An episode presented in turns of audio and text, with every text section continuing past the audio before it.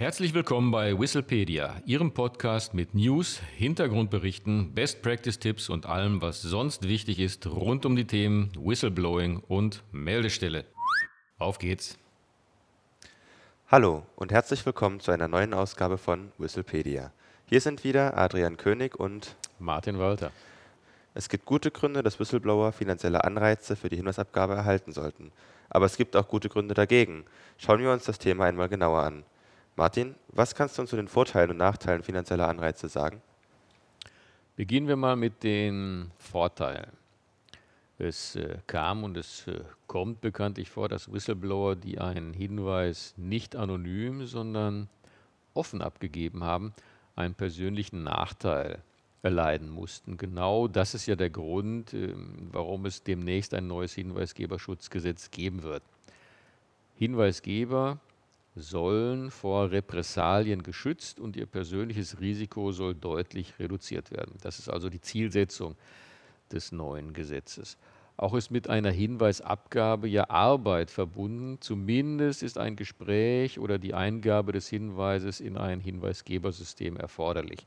Zu denken ist hier zusätzlich etwa an Dokumentation oder Beweissicherung.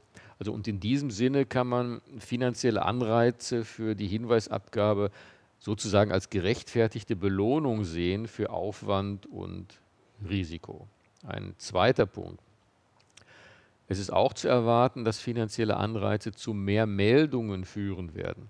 Zumindest wird das der Fall sein, wenn die Höhe des Anreizes einen symbolischen Betrag übersteigt. Ich glaube, das ist auch klar, wenn finanzielle Anreize da sind. Das Wort Anreiz sagt es ja schon, wird es auch zu mehr Meldungen kommen. Und ein äh, dritter Punkt ähm, zu den Vorteilen finanzieller Anreize.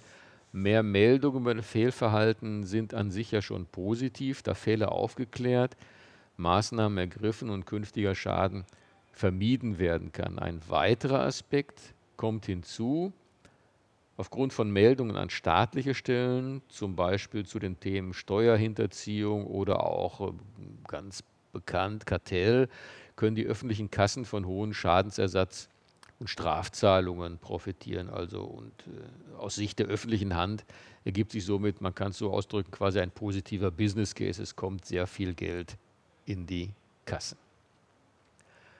Aber finanzielle Anreize, man muss es auch sagen, haben nicht nur Vorteile, sondern haben auch Nachteile.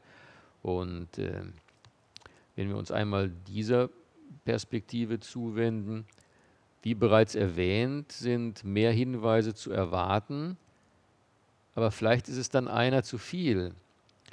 Die Gefahr ist ja nicht von der Hand zu weisen, dass bei hohen finanziellen Anreizen Hinweise vorschnell abgegeben werden, die sich schon bei intensiverem Nachdenken durch den Hinweisgeber als zumindest zweifelhaft hätten herausstellen können.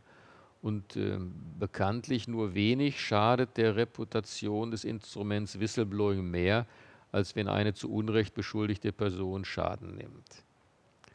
Ein zweiter Nachteil finanzieller Anreize, eine durchaus, darüber kann man diskutieren, aber ich würde sagen, durchaus zu erwartende Verschlechterung des Images des Whistleblowings.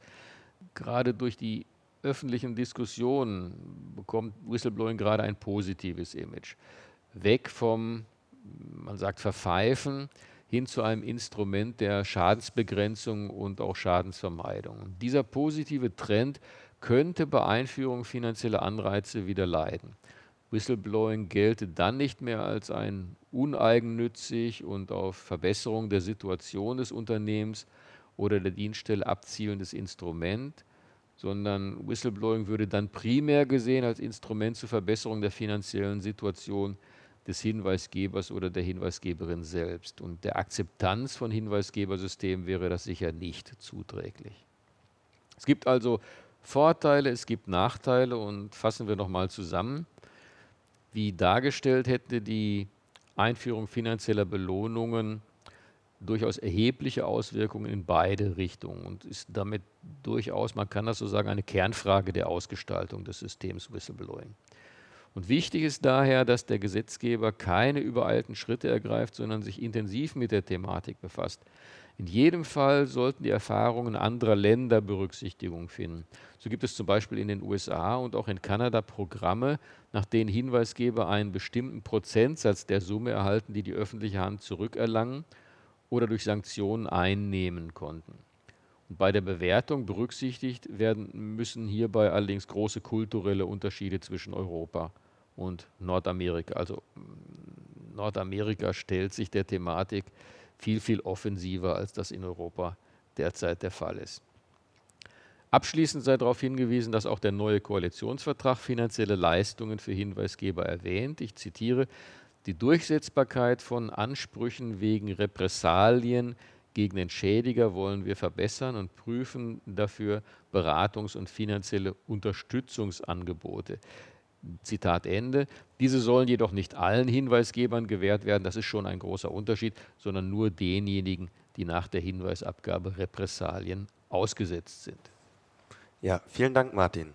Wenn Sie noch Fragen oder Anregungen haben, schreiben Sie uns doch gerne eine E-Mail an podcast.hinweisgebersystem24.de.